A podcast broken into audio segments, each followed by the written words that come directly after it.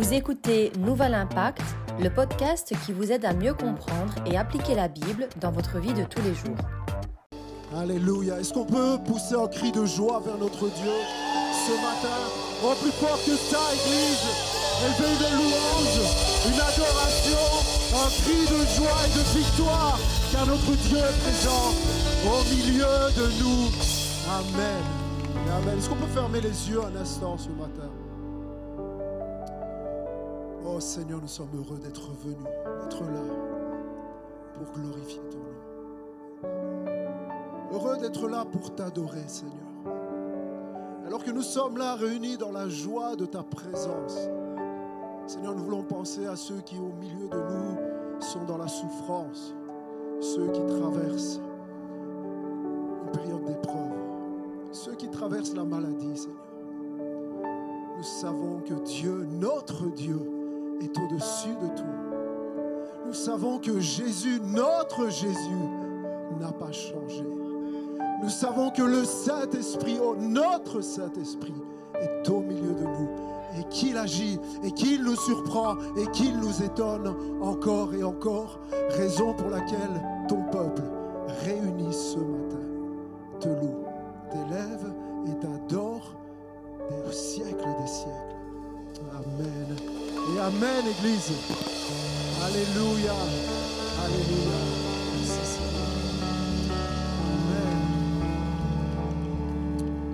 Oh, rien de mieux que d'être à l'église le dimanche matin. Est-ce que vous êtes d'accord avec moi? Oh, il y en a déjà, ils s'assoient là, vous êtes fatigués, restez deux minutes debout avec moi. Est-ce que vous êtes d'accord pour dire qu'un jour dans ces parvis vaut mieux que mille ailleurs? Comment ça va ce matin, église? Est-ce que vous êtes dans la joie ce matin? Oh, mon cœur déborde de joie.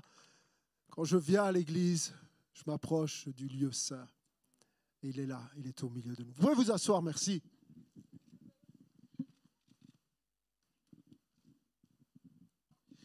Bienvenue à tous, bienvenue à la maison, bienvenue à l'église, bienvenue aussi à ceux qui nous suivent devant leur écran ce matin. Laissez-nous un petit mot dans le chat, ça fait toujours plaisir. On est heureux d'être là, mais on est ensemble également avec ceux qui nous suivent en distanciel. Amen. Alors ce matin, on continue notre étude de 1 Jean. Et vraiment, merci pour l'appétit que vous manifestez euh, en concernant la parole de Dieu, concernant les certitudes de la parole de Dieu. Et moi, ce que je préfère au monde, c'est pendant la semaine, quand j'appelle certains d'entre vous qui sont inscrits, qui ont fait une demande d'être membres, et quand je parle avec vous, j'entends le miracle que Dieu fait dans le cœur, dans les vies, les vies transformées, les vies qui sont changées, restaurées, guéries. Il n'y a rien de plus beau. Alors quelques témoignages, quelques, personnes nous ont laissé des témoignages, euh, ont posté des témoignages cette semaine, des commentaires. Quelqu'un dit, je voudrais que tous les jours soient des dimanches. Moi aussi, tellement agréable, nourrissant et fortifiant. Merci Seigneur pour ta grâce. Ta grâce avec un grand G. Dimanche dernier, on a parlé de la grâce, la grâce suffisante de notre Dieu. Quelqu'un a écrit, le culte passe trop vite. Et j'espère que ce n'est pas parce que vous réveillez la fin du culte. Ah, c'est passé vite aujourd'hui. Quelqu'un a écrit ce message m'a tellement béni et m'a surtout permis d'ouvrir les yeux sur ce qui n'allait pas dans ma vie chrétienne. J'ai pu rediriger mes prières. Dieu soit loué, Dieu soit loué, toute la gloire pour notre Dieu. Amen. Et encore des dizaines d'autres témoignages et je vous encourage, comme chaque dimanche, à continuer les interactions sur nos réseaux sociaux. Vous savez que les interactions sont clés afin que nos contenus soient proposés à un maximum d'utilisateurs. Et quand un maximum d'utilisateurs écoutent nos contenus, eh bien un maximum d'utilisateurs exposés au message de l'Évangile.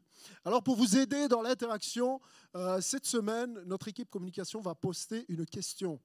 Juste en bas, en commentaire de la vidéo YouTube, une question, une réflexion. Et vous êtes tous euh, invités euh, à poster vos, pensées, vos positions, vos réponses, vos certitudes par rapport à cette question. Et vraiment, j'invite chacun d'entre vous à se rendre sur notre chaîne YouTube et à poster un petit commentaire par rapport au culte, mais également par rapport à cette question qui va être posée. Alors cette semaine, c'était notre semaine de jeûne et prière. Qui a faim ce matin? Faim de Dieu. D'accord. Et dimanche parlé, on a parlé de certitude, dimanche passé, de certitude qui concerne la parole de la vie Jésus-Christ. On a besoin d'ancrer des certitudes. L'apôtre Jean, l'apôtre des certitudes, nous livre des certitudes avec le but de produire la joie, la sainteté et l'assurance. Et on a vu ensemble certitude par rapport à Jésus-Christ, sa divinité. Il était avec le Père de toute éternité. Et puis la parole de vie s'est incarnée. Jésus, euh, Jean dit, nous l'avons touché, nous l'avons vu. Et puis la parole de vie qui s'est manifestée à nous en nous offrant le salut par la grâce. Joie, sainteté, assurance. Alors ce matin, je vais commencer par terminer le message de dimanche dernier. On n'a pas eu le temps dimanche dernier. On va regarder juste au verset 3 et 4 avant de, démarrer sur la section qui nous intéresse ce matin. Les versets 3 et 4 disent, suivez avec moi, Jean s'adresse aux églises d'Asie mineure jusqu'à nous aujourd'hui ici à Liège en 2022. Et Jean dit, oui, ce que nous avons vu et entendu, nous vous l'annonçons à vous aussi, afin que vous aussi vous soyez en communion avec nous. Or, la communion dont nous jouissons est avec le Père, avec son Fils Jésus-Christ. Si nous vous écrivons ces choses, c'est pour que notre joie soit complète. vous avez remarqué que j'ai donné des accents sur certains mots, parce que ce qui m'a interpellé dans ces deux versets et dans le chapitre tout entier, en réalité, c'est cette différence que Jean fait, je ne sais pas si vous avez remarqué ça, entre le nous et le vous. On a l'impression que Jean fait une différenciation, nette quand il dit oui, ce que nous avons entendu et vu, eh bien nous vous l'annonçons. À vous, à vous aussi, afin que vous aussi, vous soyez en communion avec nous. Jean fait une différence, il y a le nous et il y a le vous. Et le nous, c'est qui? Eh bien, c'est ceux qui ont vu et entendu. Dans la bouche de Jean, le nous, eh bien, ce sont les témoins oculaires sont ceux qui ont marché avec Jésus quand il était ici présent en chair et en os sur cette terre. Le nous dans la bouche de Jean, ce sont les apôtres. Les vrais apôtres que Jésus a choisis. Et il y a une grande vérité que nous avons besoin de saisir dans ces deux versets. C'est qu'il y a et il y aura toujours le nous et le vous. Le nous, c'est les apôtres. Le vous, eh ben, c'est vous et moi, c'est le reste du monde. Ce que Jean est en train de dire, ce n'est pas que les apôtres sont des gens exceptionnels. Les apôtres sont des gens ordinaires, des hommes ordinaires comme vous et moi. On a besoin de réaliser que les apôtres ont quand même reçu un mandat, une autorité particulière de la part de Jésus lui-même. Euh, les apôtres ont reçu quelque chose que plus personne au monde ne recevra. C'est ce mandat de la part de Jésus de poser les fondations de l'Église. Ni vous, ni moi, ni plus personne ne recevra ce mandat-là. C'est pour ça qu'il y a le nous, il y a le vous, et que Jean veut être bien clair avec ça. nous avons besoin de réaliser que tout ce que nous enseignons ici est basé sur l'enseignement, sur les témoins oculaires, sur l'enseignement des apôtres. C'est pour ça qu'on dit on est une église évangélique. Ce n'est pas une étiquette, ça. Évangélique dans le sens basé sur l'enseignement des apôtres on va accepter personne qui un jour va sortir du bois avec une révélation de Dieu. Dieu m'a dit, en fait, la Bible n'est pas tout à fait... Non, non, non. L'enseignement des apôtres est fermé. L'enseignement des vrais apôtres est normatif. Vous savez combien de fois chaque semaine, il y a des gens qui viennent me voir pour dire Dieu m'a dit, Dieu m'a dit, Dieu m'a dit que si j'écoutais tout le monde, je partirais chaque semaine dans, dans un sens différent.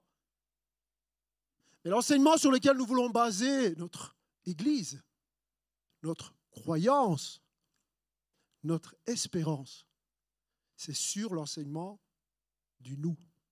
Et ça, c'est aussi une des raisons pour lesquelles, dans nos milieux, nous allons avoir très rarement, voire jamais, quelqu'un qu'on va nommer apôtre. On ne va pas accepter ça. Pourquoi? Parce que, évidemment, étymologiquement, apôtre, ça veut juste dire un envoyé. D'accord? Mais dans un sens biblique, les apôtres sont ceux qui ont reçu une révélation particulière, un mandat, une mission particulière que plus personne ne recevra, qui est celle de poser les fondements par l'enseignement. Donc, je veux dire par là, attention à tout ce que vous entendez. Ce n'est pas parce que quelqu'un s'autoproclame pasteur, apôtre, enseignant, docteur, prophète et tout ce que vous voulez qu'il est en train de prêcher la parole de Dieu. C'est pas parce que sur une maison il est écrit église là que c'est vraiment une église. L'église est bâtie sur le fondement, sur l'enseignement des apôtres. Est-ce que je peux entendre un amen ce matin? Mais ce qui est magnifique, c'est que Jean est en train de dire ici, c'est ça qui est très très très fort. Jean dit bien, tous ceux qui vont recevoir les certitudes, la vérité concernant la parole de la vie, eh bien, vous aussi, vous là, nous, vous aussi, vous allez être en communion avec le nous.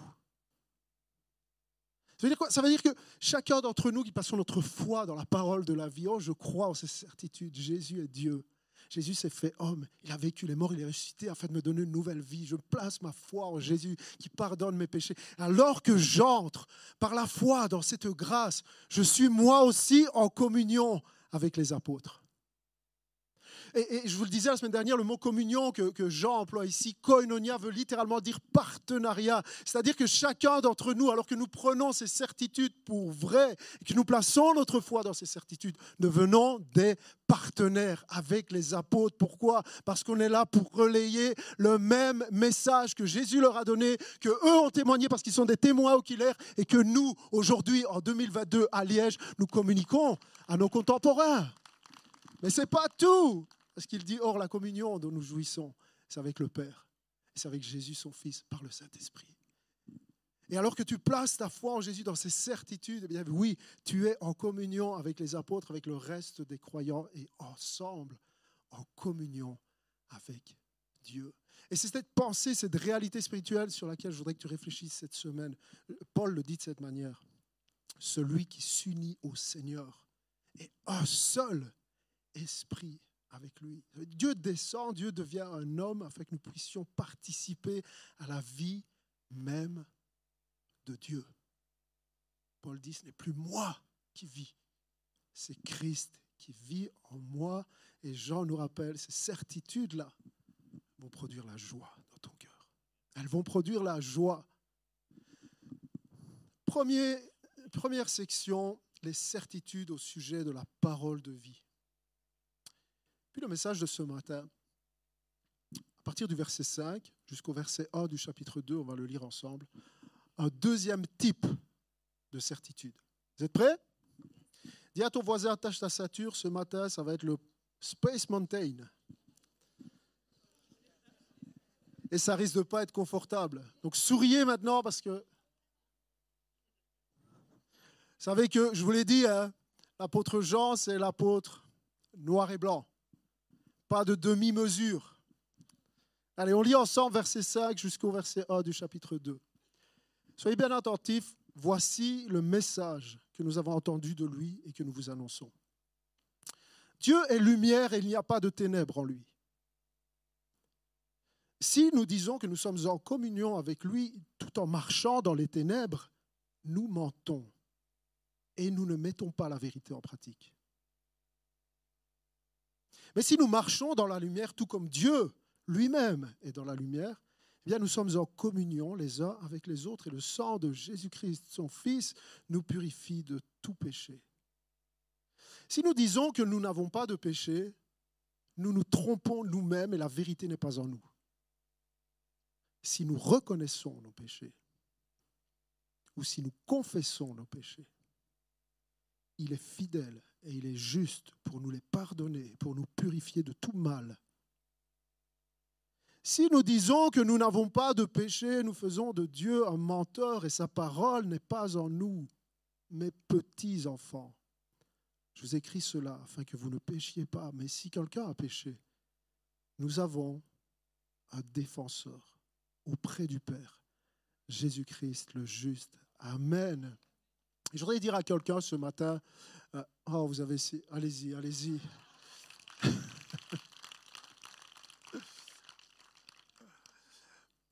Ce que je voudrais dire ce matin, c'est que, avant de commencer, il faut que tu, tu saches que ce dont tu as vraiment besoin, c'est de la parole de Dieu.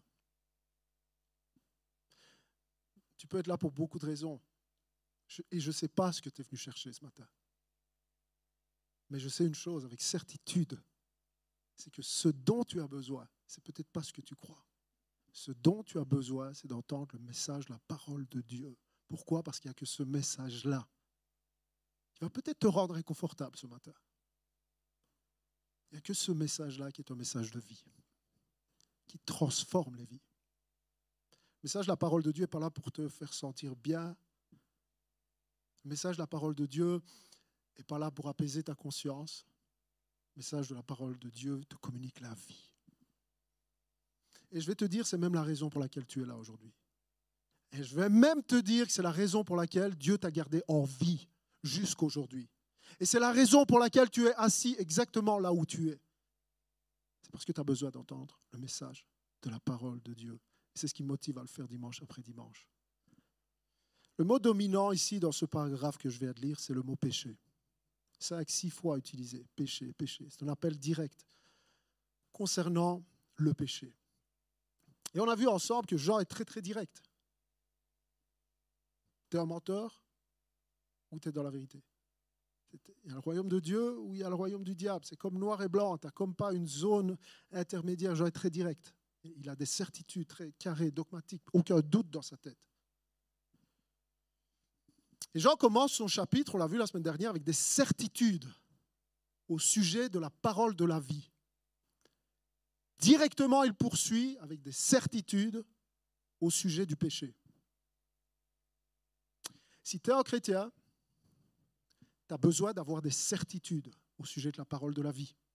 Mais tu as aussi besoin d'avoir des certitudes en ce qui concerne le péché. Tu as besoin d'avoir des certitudes en ce qui concerne la lumière. Tu as également besoin d'avoir des certitudes en ce qui concerne le péché. Souvenez-vous de l'état d'esprit dans lequel Jean se trouve. Jean, on l'a vu la semaine dernière, souvenez-vous de cette illustration avec la formule. Pour Jean, Jésus est vraiment le plus grand trésor que ce, mode, que ce monde possède. Jésus est le plus grand trésor du monde. Et dans le même temps, les erreurs au sujet de Jésus constituent le plus grand danger ce monde possède. Et c'est dans cet état d'esprit que Jean va, comme dans cette deuxième section, nous fournir des tests. Le titre du message ce matin, c'est le test. Suis-je un vrai chrétien? Jean va fournir des tests clairs, peut-être un peu trop clairs, peut-être un peu honnêtes pour certains ce matin, on va voir. Des tests clairs afin que trois choses. Premièrement, les chrétiens puissent se rassurer puisse dire, mais pourquoi est-ce que je doute encore de mon salut? Deuxièmement, des tests pour que l'Église puisse être protégée des vents de doctrine, des fausses interprétations. Et troisième test, afin que les chrétiens puissent identifier ceux qui, dans l'Église, ont besoin d'aide. Ceux qui, dimanche après dimanche, viennent ici en se disant Je suis chrétien, se font des fausses illusions parce que tu es sur un chemin qui ne mène pas à la destination où tu voudrais que ça mène. Et vous savez que Jean est cet apôtre vérité, amour. Et on a dit ensemble que l'amour est empreint de vérité et que ton vrai ami n'est pas celui qui te dit ce qui te fait plaisir. Ton vrai ami est celui qui te dit la vérité au risque même de perdre ton amitié. Et Jean est ce vrai ami, et je voudrais être ce vrai ami pour vous aujourd'hui. Je vous parlais avec vérité, parce que je vous donnais les vérités de la parole de Dieu.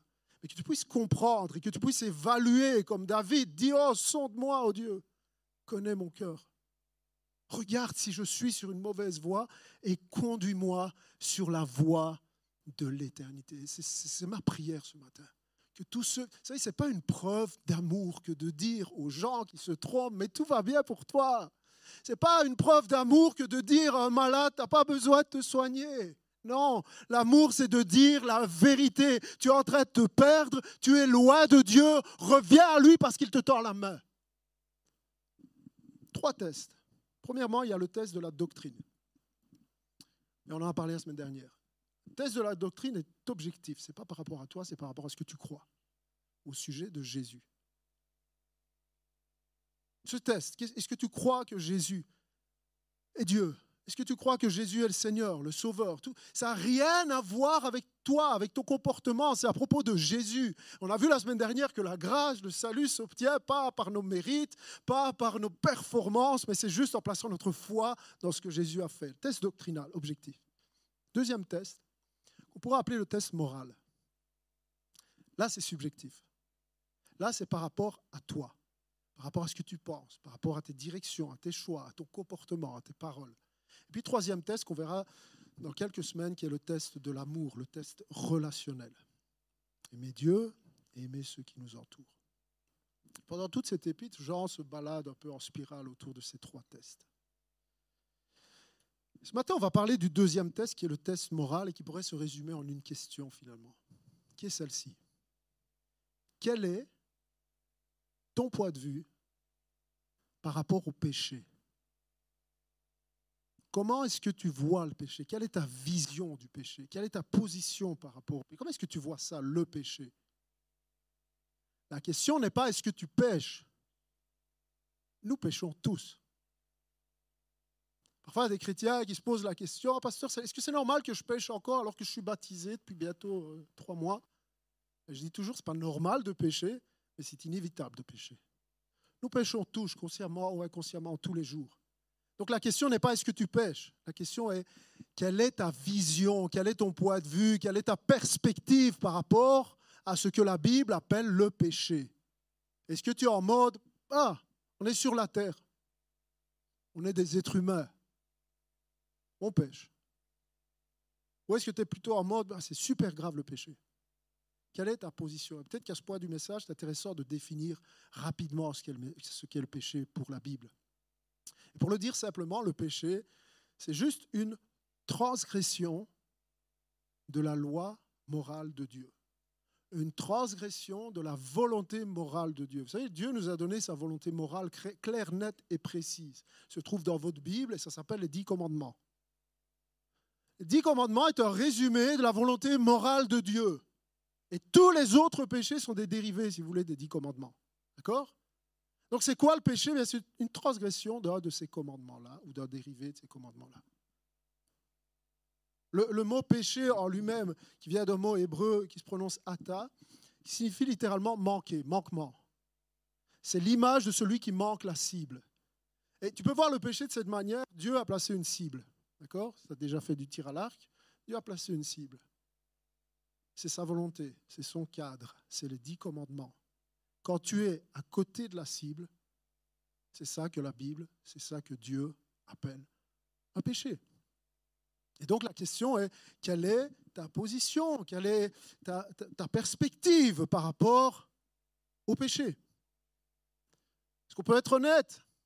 Est-ce qu'on peut être concret? Ok, par exemple, septième commandement, tu ne voleras point. Tu en penses quoi du vol? Il y a différentes manières de voler. Vous êtes d'accord avec moi On est dans un cinéma. Si tu viens ici, regarder un film sans payer ta place de cinéma, est-ce qu'on peut appeler ça du vol Ok, tu payes ta place 12, 13 euros, je ne sais plus. Peu importe. Dans ces 13 euros-là, tu payes la projection, tu payes ta place, tu payes le cinéma, tu payes des droits d'auteur, tu payes les artistes, tu payes la production, tu payes des taxes, tu payes des taxes, tu payes des taxes. Et. Mais tu es d'accord avec moi que si tu te faufiles, tu viens t'asseoir ici, tu regardes un film bien tranquillement sans avoir payé ta place, est-ce qu'on peut appeler ça du vol? Appelons un chat un chat. On peut appeler ça du vol. Ok, ce petit boîtier que tu as en dessous de ta télé, petit boîtier noir, qui donne accès à un serveur géré par des mafieux quelque part en Russie, en Algérie, qui te permet d'avoir accès à des films sans payer les droits. Est-ce qu'on peut appeler ça du vol? Est-ce qu'il y en a, ils sont mal à l'aise. C'est volontaire. Je suis content que vous souriez, en réalité, vous ne devriez pas. Et j'ai pris l'exemple du vol volontairement. Pourquoi? Parce que, vous savez, il y a des péchés, tu es là un peu en mode, mais est-ce que c'est vraiment un péché? Ici, le vol, tu ne voleras point. Point, point. Sixième commandement, par rapport au péché d'adultère. Ah non, non, moi je ne trompe pas. Ok, mais ce petit flirt, ce petit dossier caché que tu as dans ton téléphone, la pornographie. Ouais, mais je fais de mal à personne tant que ma femme, tant que mon mari ne le sait pas, je fais de mal. Ok, tu es en train d'accumuler deux péchés parce qu'il y a aussi, tu ne témoigneras pas, tu n'auras pas de faux témoignages. Enfin, le truc, c'est que Jésus a dit que même si tu regardes une femme pour la convoiter, ben, tu as déjà commis l'adultère. Et puis, il n'y a pas que dans, l'Ancien Testament qu'il y a des commandements euh, et, des listes de péchés, dans le Nouveau Testament aussi. Et, et Jésus et les apôtres parlent beaucoup, beaucoup, beaucoup du péché du non-pardon, le refus de pardonner est un péché. Je parle de quelqu'un qui a subi des injustices terribles et qui a ce désir de pardonner à l'intérieur de lui, mais qui a du mal et qui est en chemin pour pardonner. Et je ne suis pas en train de, faire euh, un monde de bisounours où tout va bien, on doit tous aimer se pardonner. Non, non, non, il y a des situations compliquées. Il y en a qui souffrent ici. Mais je parle de quelqu'un qui refuse de vraiment pardonner. Alors qu'il a la possibilité de rétablir une relation mieux qu'avant, parce que c'est ça l'appel de Jésus, refuse. Et là, Jésus dit, c'est extrêmement grave en réalité. Pas peut-être pour nous, mais aux yeux de Dieu. Parce que Jésus dit, celui qui ne pardonne pas, il ne sera pas pardonné non plus. Et on ne va pas prendre ça simplement comme si le pardon de Dieu était conditionné au fait que moi je pardonne, comme si on était sauvé finalement par les œuvres. Pardonner est une œuvre, je suis pardonné parce que je pardonne. Non, non, non, tu es sauvé par la grâce. Ce que Jésus est en train de dire ici, c'est que celui qui refuse de pardonner, c'est le test. Celui qui refuse de pardonner, qui retient le pardon, démontre qu'il n'a pas été pardonné. Démontre que son cœur n'est pas régénéré. Parce que la marque du chrétien, c'est qu'il aime. La marque du chrétien, c'est qu'il pardonne. Et la vérité est qu'on a tous dans nos esprits comme des catégories, et moi aussi, comme des péchés acceptables et des péchés pas acceptables. Mentir, Tant que tu fais mal à personne, acceptable. Voler, bon, tu ne vas pas voler une banque. Ton patron te vole, tu le voles. Acceptable. Mentir, acceptable. Tuer, inacceptable. Tuer avec ta langue, acceptable. Mais je suis là pour te dire ce matin qu'aux yeux de Dieu, un péché est un péché. Et que quand tu transgresses la loi de Dieu, tu ne peux pas être dans une zone où tu es entre les deux. Non, non, non. Tu es dans la cible ou tu es hors de la cible. Alors bien sûr que chacun d'entre nous, on peut faire comme les Éphésiens à qui Jean s'adresse et les églises d'Asie mineure. On peut tous faire ça, un système de pensée. Inventer un système de pensée. On a parlé du gnosticisme la semaine dernière. Et une des, caractéristiques du gnosticisme, c'est simplement de s'inventer un système de pensée dans lequel tu vas être à l'aise au milieu de ton péché. Tu pêches, mais tu as la conscience tranquille. Pourquoi? Ah, Ce n'est pas moi, c'est mon corps. Moi, à l'intérieur, je suis bon. En réalité, je suis même très, très bon à l'intérieur. C'est juste mon extérieur, c'est juste mon corps, c'est juste ma chair. ou un autre système de pensée, de dire on est en 2022 quand même. Hein. La Bible, ça fait 2000, 3000, 4000 ans qu'elle était. Oh, oh, on est en 2022. On ne peut plus vivre selon les standards de Dieu un système de pensée qui t'amène à te sentir à l'aise dans les ténèbres. Ça, ce n'est pas la volonté de Dieu, ni ce que Jean est en train de nous enseigner au sujet du péché. Parce qu'il faut que tu comprennes, et c'est la première certitude ce matin, c'est que le péché constitue une grave offense qui est dirigée contre Dieu. Cette notion-là, on sait tous que le péché est une offense.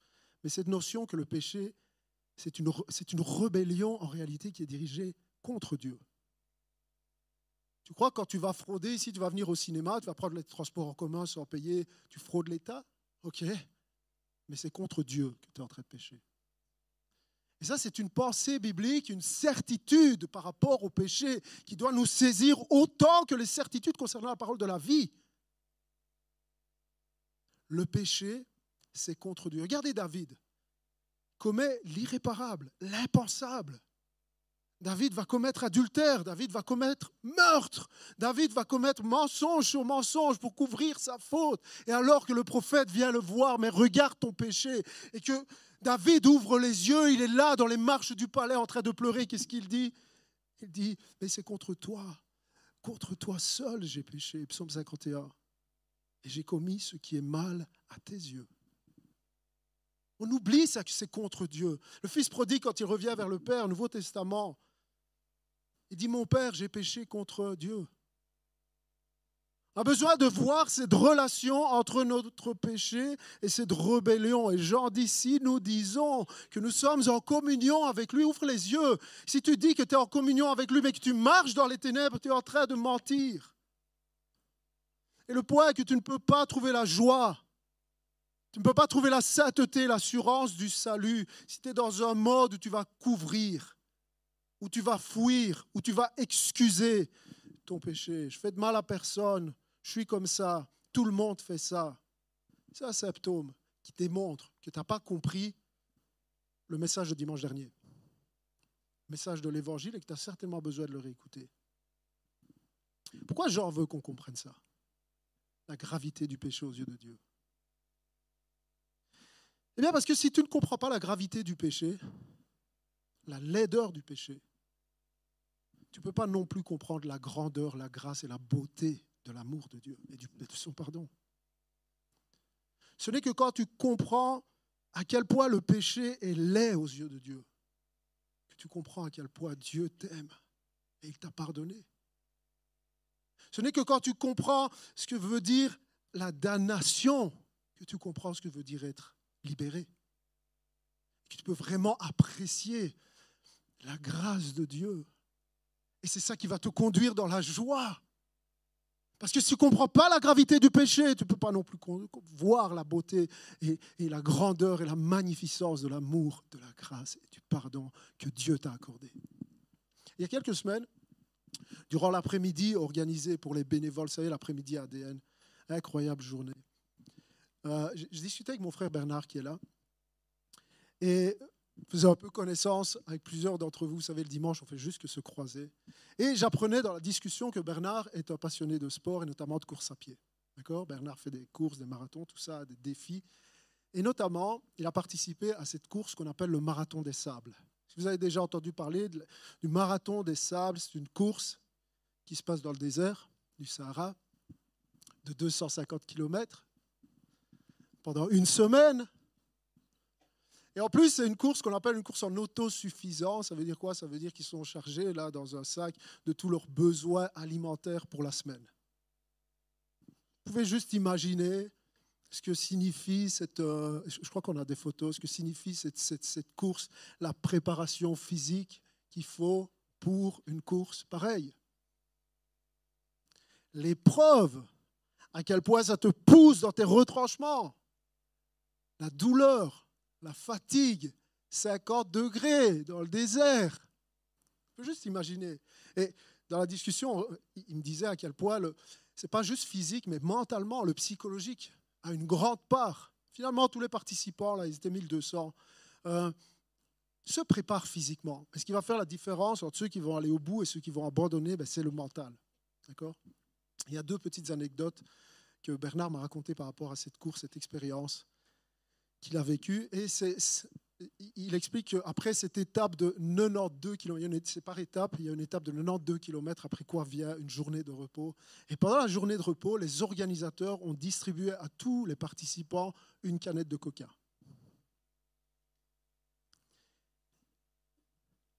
À quel point Bernard s'est non, il s'est pas prosterné. Il, adore Dieu seulement. Il est ouvert. Il est là. Euh, à quel point il a apprécié ce coca, tempéré en plus, même pas frais, en plein milieu du désert? Il a dégusté goutte à goutte. Il a mis trois heures à boire un simple coca. Je ne sais pas vous, mais moi, quand je bois un coca, si c'est pas frais, ben, Et la pensée, celle-ci, vous avez compris, c'est que ce n'est que quand tu es privé de quelque chose, tu peux vraiment apprécier ce que tu as. Ce n'est que quand on en est. Tu peux jamais apprécier un coca, un simple coca, autant que quand tu es en plein milieu du désert sous 50 degrés avec des douleurs partout, la fatigue extrême, poussé dans tes retranchements. Tu peux jamais apprécier un coca, sauf quand tu es dans cette situation extrême. Puis, deuxième anecdote, raconte ce moment où on leur donnait la possibilité de contacter leurs proches. D'accord? Et alors qu'ils ils avaient juste 1000 caractères à, taper sur un ordinateur pour lequel avoir accès à l'ordinateur, déjà tu fais une heure de fil dans le désert. Mais juste écrire à, sa femme, à ses enfants, à ses proches, était en larmes Et puis il regarde autour de lui, il y a tout le monde qui pleurait. Il a pensé que tu peux jamais apprécier les relations, les gens qui t'aiment autant que quand tu en es privé. C'est quand tu es privé des relations, des belles choses de la vie que tu peux vraiment apprécier la grâce de Dieu. Et spirituellement, c'est exactement la même chose, vous m'avez compris. Ne vous laissez pas distraire, l'équipe accueil fait son travail, tout va bien. Tu ne peux pas apprécier la grâce et le pardon de Dieu autant que quand tu réalises que sans sa grâce, tu es dans un désert aride. Et ton péché représente la l'aridité qui t'amène et qui t'avilit. Ce n'est qu'en réalisant la gravité du péché que tu réalises la grâce de Dieu. Mais ce qui m'a particulièrement touché dans ce témoignage, c'est que quand tu parles avec Bernard de cette expérience, et vous allez pouvoir parler avec lui tout à l'heure peut-être, étonnamment, il ne t'en parle pas comme la pire expérience de sa vie. Il va t'en parler comme la plus belle expérience humaine qu'il ait jamais vécue. Comment est-ce qu'une semaine dans un désert, avec la souffrance, avec la fatigue, l'épreuve, le désir d'abandonner, coupé de tout, peut devenir à un moment donné la plus belle expérience de ta vie? Alors que je demandais des, détails à Bernard par rapport à ces illustrations, il m'a écrit un truc que je ne lui ai même pas demandé en plus. Il m'a écrit ceci. Juste après m'expliquer les deux illustrations que je vais vous raconter en détail. Il m'écrit Cette expérience a induit un changement dans mon comportement face aux difficultés et un rapport à la valeur des choses très différent après mon retour. C'est en train de dire il y a un avant et un après le désert. Un avant et un après le désert. Ces changements sont toujours présents dans ma vie, c'est des changements qui sont durables. Voici ce qu'il faut comprendre c'est que le désert engendre un changement de perspective. Et un changement de perspective engendre un changement de comportement. Et moi, ma prière, alors que je lisais ça, c'était, mes seigneurs, que ce matin, tous ceux qui vont entendre ce message soient comme plongés dans, dans le désert aride, qu'ils puissent ouvrir les yeux sur la gravité du péché à tes yeux et que ça soit pour eux la plus belle expérience spirituelle de toute leur vie, parce qu'ils vont enfin pouvoir savourer, apprécier la grâce incomparable et l'amour que tu nous manifestes. Oh, que le Saint-Esprit puisse se saisir de ton cœur ce matin, que tu puisses réaliser le désert dans lequel tu es et apprécier le pardon de Dieu incomparable, parce que c'est ça qui va produire la joie. Si tu prends ça pour acquis, comment tu peux te réjouir? Et si tu réalises que c'est juste uniquement par la grâce de Dieu que tu peux lever juste les yeux vers le ciel aujourd'hui, que tu peux lever tes mains, que tu peux chanter, que tu peux adorer, alors qu'en réalité tu mérites la condamnation à cause de ton péché, là, tu as la joie qui va grandir à l'intérieur de toi parce que tu réalises. Et Jean dit, si nous confessons nos péchés, il est fidèle et juste pour nous les pardonner.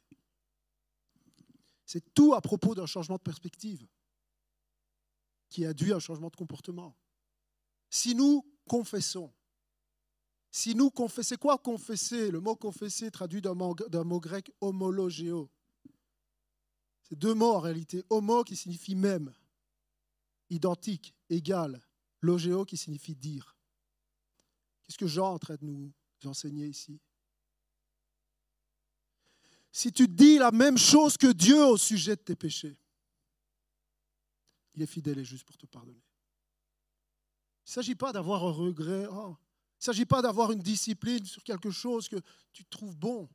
Il s'agit de changer de point de vue par rapport au péché. C'est pour ça que la question est quel est ton point de vue par rapport au péché? Parce que c'est ça qui intéresse Dieu avant ton comportement. C'est ce changement de perspective. Il faut que ce changement de perspective change ta manière d'agir. Ce matin, je ne suis pas en train de dire à ceux qui ont l'habitude de voler, de pirater, tout vous devez arrêter, parce que sinon vous n'êtes pas des bons chrétiens. Non, non, non. Tu dois arrêter de tromper ta femme. Tu dois arrêter d'être attiré par les hommes. Tu dois être attiré de coucher avant arrêter de coucher avant le mariage. Non. Je voudrais juste que le Saint-Esprit t'amène à changer de perspective par rapport au péché. Parce que si le Saint-Esprit fait ça, ton attitude derrière va changer. Et ça, c'est ce qu'on appelle la sanctification. Voir le péché comme Dieu le voit, c'est le test d'un cœur régénéré. A contrario, excuser le péché, cacher le péché, justifier le péché est aussi la preuve d'un cœur qui n'est pas régénéré. Écoutez ce que Jean dit, si nous disons que nous n'avons pas de péché, nous nous trompons nous-mêmes et la vérité n'est pas en nous. Nous faisons de Dieu un menteur. Comment faire de Dieu un menteur? Cette semaine, mon fils a fait, une bêtise. Les enfants sont des anges. Hein, ma chérie? Pas toi. Toi, tu es la meilleure, mon cœur. Mon fils a fait une bêtise et il n'a pas vu que j'ai vu que c'est lui qui avait fait la bêtise.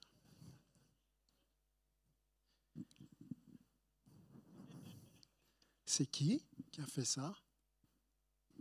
Je ne sais pas.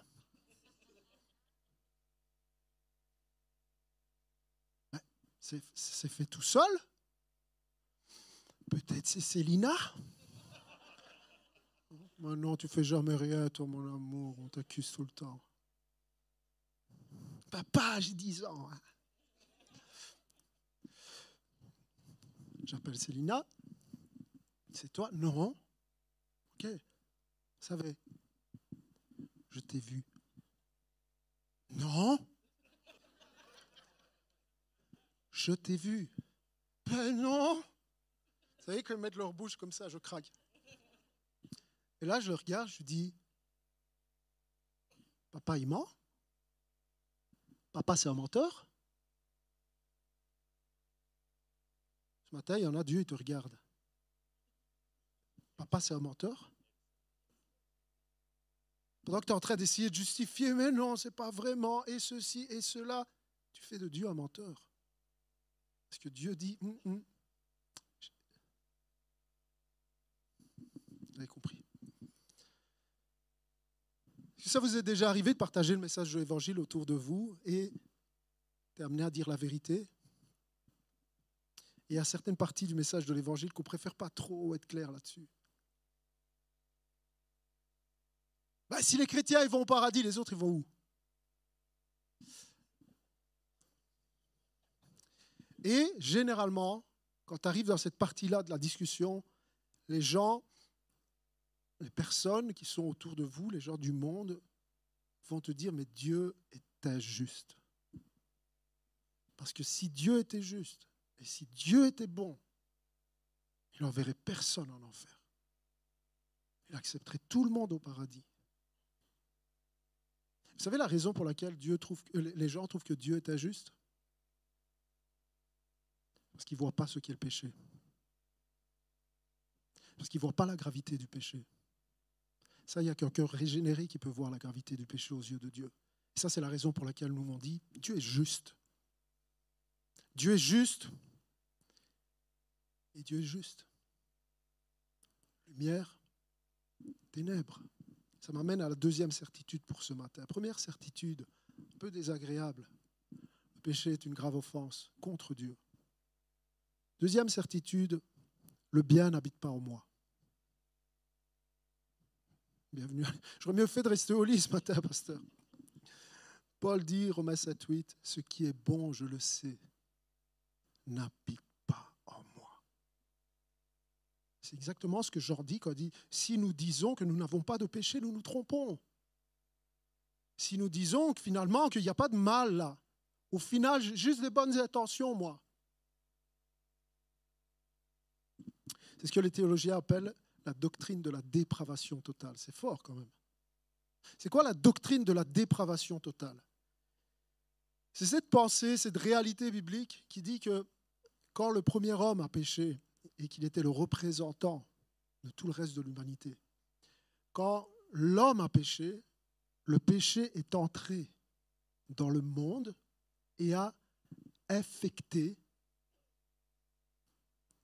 toutes les parties de notre humanité. C'est ça le message. Quand le péché est arrivé dans le monde, c'est comme cette goutte de poison que tu mets dans un verre d'eau qui va atteindre tout le verre d'eau, tout le contenu. Et le message de la Bible, qu'on ne répète pas assez souvent, c'est que, alors que le péché est entré dans le monde, ça fait de chaque être humain des pécheurs aux yeux de Dieu. Mais pas seulement toi, tout ce que tu fais est marqué par le péché. Toutes tes actions, bonnes ou mauvaises, portent la marque du péché. Toutes tes pensées portent la marque du péché. Je sais, ça semble être une mauvaise nouvelle, mais en réalité, c'est une très bonne nouvelle. Vous allez voir, c'est juste la vérité de la parole de Dieu. Toutes les parties de notre humanité est affectées par le péché. Vous êtes prêts? On va faire un voyage à l'intérieur qui va être très désagréable, mais qui va être la meilleure expérience spirituelle de ta vie, comme Bernard dans le désert. Il faut que tu réalises que tout ce qui ne va pas dans ta vie est la cause du péché. Ton péché, ou le péché de ceux qui t'entourent, ou le péché de ceux qui nous dirigent. Tout ce qui ne va pas dans ta vie est la cause du péché. Pense-y 30 secondes. Tout le mal est d'origine péché, péché. Là, écoutez ceci, parce qu'on on va toujours avoir cette, cette tendance à croire que le péché est extérieur à nous. Il y a une histoire qu'un auteur du nom de Smedes Lewis, brillant, raconte. L'histoire de cette femme prisonnière dans un camp de concentration. Elle observait un soldat allemand en train de battre une de ses amies. Elle était remplie de haine et de colère envers l'agresseur de son amie. Mais alors qu'elle regardait ce soldat en train de manifester lui aussi sa haine et sa colère, une voix intérieure la saisit. Une pensée qui disait simplement, n'oublie pas qu'il y a aussi un nazi à l'intérieur de toi. C'est cette pensée, cette réalisation de laquelle je voudrais que chacun d'entre nous puissions être saisis ce matin. Je sais, ça va te mettre mal à l'aise. Que tu n'es pas mieux que les personnes que tu trouves les pires au monde. Que si tu avais évolué dans leur contexte, leur éducation, leur arrière-plan, leur culture, tu serais probablement pas mieux. N'oublie pas qu'il y a aussi un raciste à l'intérieur de toi. N'oublie pas qu'il y a aussi un voleur à l'intérieur de toi. Ah non, moi jamais. Peut-être parce que tu n'as jamais été confronté à la tentation. Remercie Dieu. N'oublie pas qu'il y a aussi un adultère à l'intérieur de toi. Ah non, moi ça, jamais. Peut-être parce que tu n'as jamais été confronté. Tu es laid. C'est une blague. C'est pas de moi, je fais juste que répéter ça. Oswald Chambers a dit, écoutez, écoutez, écoutez. Lorsque l'Esprit de Dieu vous a révélé ce que vous seriez vraiment si ce n'était par la grâce de Dieu, vous comprendrez que n'importe quel criminel n'est en réalité pas pire que vous et ce que vous pourriez être. La prise de conscience de ce mal qui est à l'intérieur de nous va nous permettre premièrement d'apprécier la grâce de Dieu, mais aussi de tenir le mal en échec. Parce que si tu es là en train de nier et de croire que toi, au fond, tu es une bonne personne, quand les situations autour seront réunies pour que ce mal ressorte, tu vas être surpris. Ça t'est déjà arrivé de trouver dans une situation où tu as des, colères qui sortent de toi, mais après tu te dis, mais d'où ça sort? Ces mots-là, cette colère, mais d'où ça sort? Je vais te dire d'où ça sort, ça sort de là. C'est pas arrivé comme ça, non, non, c'était là et les situations ont fait que c'est sorti. Le mal est à l'intérieur. J.K. Chesterton, le grand apologète, dit la pire maladie spirituelle est de croire que tout va très bien pour nous. Il n'y a rien de pire que de croire que tout va très bien. Pourquoi? Parce que si tu crois que tout va bien, tu n'as pas besoin de te tourner vers le remède. Si tu crois que tout va bien, tu ne réalises pas que ta situation est désespérée, tu dois prier, crier pour la grâce de Dieu. Cette semaine, j'ai discuté avec des collègues. Vous savez, toutes les discussions, pour le moment, tournent autour de quoi? Le prix de l'énergie. Et c'est dégueulasse. et les politiques qui s'en mettent plein les poches, et les sociétés productrices d'électricité, et c'est des milliards, et, euh, et c'est vrai, enfin, en partie. À un moment donné, parce que moi j'étais déjà dans mon message pendant qu'il me parlait, qu'il me saoulait, je lui dis, je lui dis, toi, à leur place, si tu avais l'occasion de t'en mettre plein les poches, tu le ferais ou pas? Un blanc. Rentré dans son bureau, je ne l'ai plus vu de la journée. Conseil gratuit ce matin. Prise de conscience indispensable au salut. Le mal habite à l'intérieur de moi. Je suis un pécheur perdu, mauvais, sale, impur, indigne, même de lever les yeux vers le ciel. Écoutez ce que dit John MacArthur par rapport à ça. Il écrit Le message de la psychologie qui influence l'Église, le message des évangélistes qui cherchent la popularité, c'est de flatter les gens et de leur faire sentir bien dans leur peau. Recherchez le bien qui est en vous, vous dira-t-on. On leur fait croire qu'ils sont totalement incompris et qu'au fond, ils sont des personnes merveilleuses et bonnes. Toute l'attention est fixée sur l'estime de soi et sur la meilleure façon de la renforcer. Vous avez déjà entendu ça hein?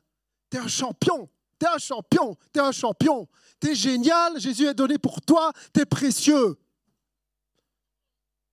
Jésus s'est pas donné parce que t'es génial, il s'est donné parce qu'il est génial. Et son amour ne dépend pas de ce que tu es génial, son amour dépend de ce qu'il est génial. Et heureusement, son amour ne dépend pas de nous. Et il dit, or, le message de la Bible est très différent.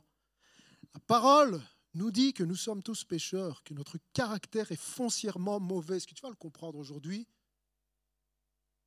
Et que nous sommes perdus et incapables de nous sauver par nous-mêmes de notre situation désespérée. Tu vas quand même un peu fort ce matin, pasteur. J'y vais fort. Jacques chapitre 4, verset 9. Sentez votre misère. Pas vos qualités. Ne va pas à l'intérieur pour chercher tes qualités va à l'intérieur pour réaliser à quel point tu es misérable, à quel point tu es pécheur inacceptable devant Dieu. C'est ça le message.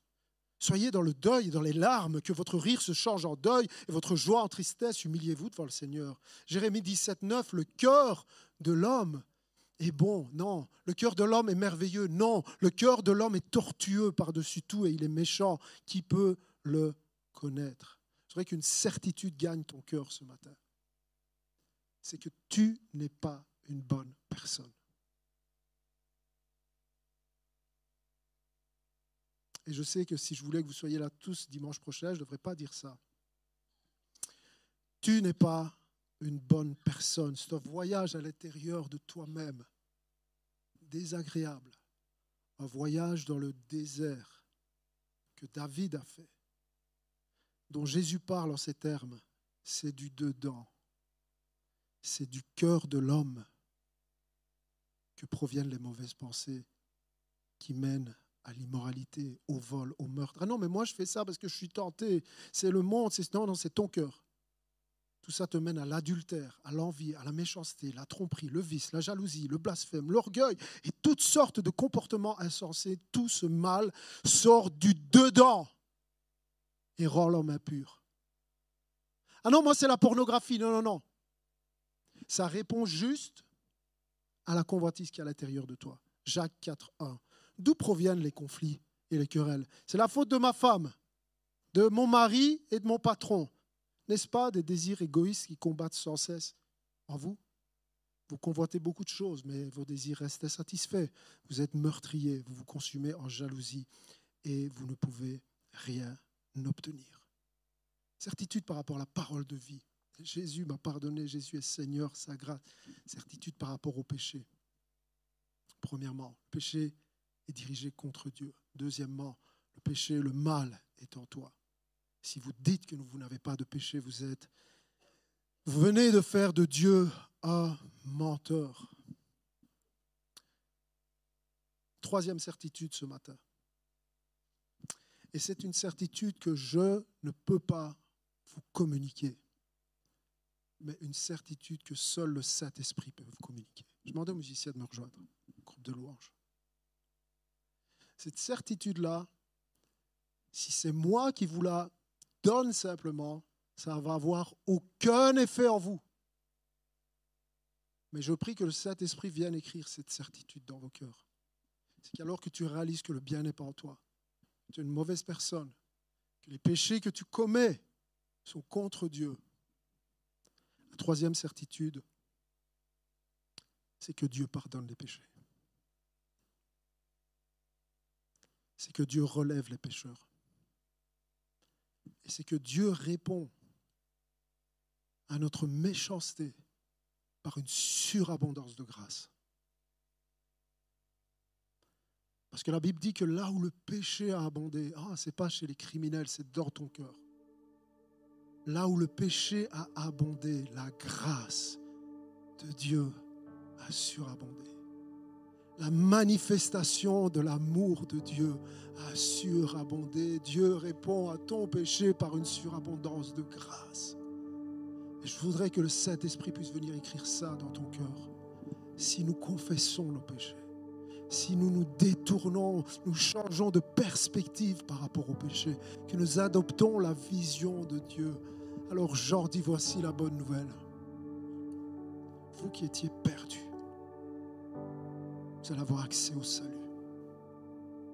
Vous qui êtes condamnés, c'est juste que tu le sois, parce que le bien n'habite pas en toi. Jésus va s'interposer entre la justice de Dieu et la colère de Dieu. Il va prendre la colère. Il va te donner sa justice. À tel point, quand Dieu te regarde aujourd'hui, toi, mon frère, ma soeur, qui a placé ta foi en Jésus, oh, ça devrait te faire sauter de joie. Dieu te voit juste. Moi, le pire des pécheurs, le raciste, le nazi, le voleur, le menteur, l'adultère, moi, Dieu me voit, Dieu te voit juste. Grâce à Jésus. Mais ce matin, je voudrais que tu fermes les yeux. Je voudrais que tu prennes le temps de demander à Dieu qu'il t'aide à changer de perspective. Il y en a ce matin, il faut que tu arrêtes de discuter avec Dieu. Ce matin, il y en a, tu dois arrêter de te justifier si tu veux être justifié. Il y en a ce matin, tu dois arrêter de te cacher. Tu dois confesser. Tu dois changer de poids de vue. Oh, que le Saint-Esprit fasse son travail dans les cœurs, le miracle. Ce changement de cœur, cette régénération. Arrête de justifier. Arrête de cacher. Tu peux tromper tout le monde autour de toi, mais Dieu voit ton cœur. Mais Dieu voit derrière ton éducation qui te permet de sauver les meubles. Dieu voit derrière ton sourire. Dieu voit derrière ta personnalité. Dieu te connaît toi, personnellement, mieux que personne et mieux que toi-même. Dieu te connaît. Dieu t'aime.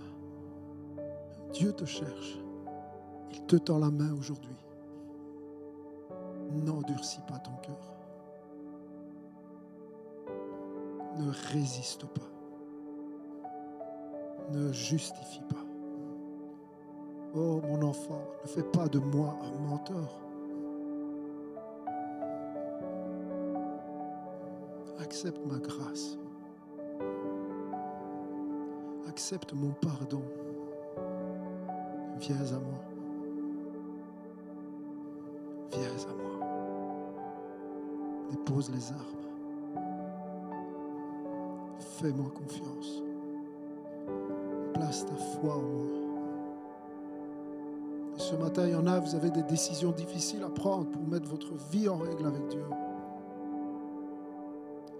Dieu veut ton bien. Si Dieu te demande des choses difficiles, c'est parce qu'il t'aime. Cela va produire la joie. Cela va produire la sainteté.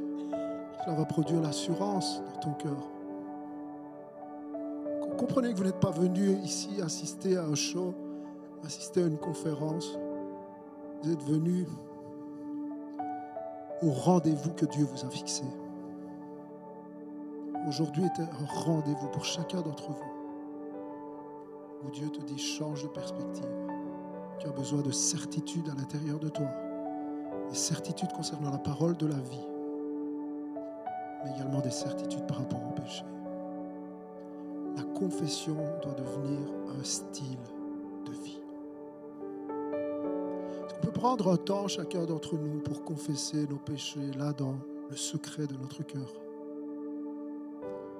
Un temps où tu vas changer de perspective, ce qui va t'amener à la repentance. La confession est un changement de perspective. La repentance est un changement de direction.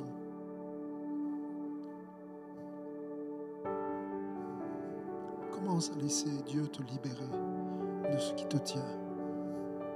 Confesse. Confesse à Dieu. Confesse à Dieu. Jésus, merci pour ta grâce.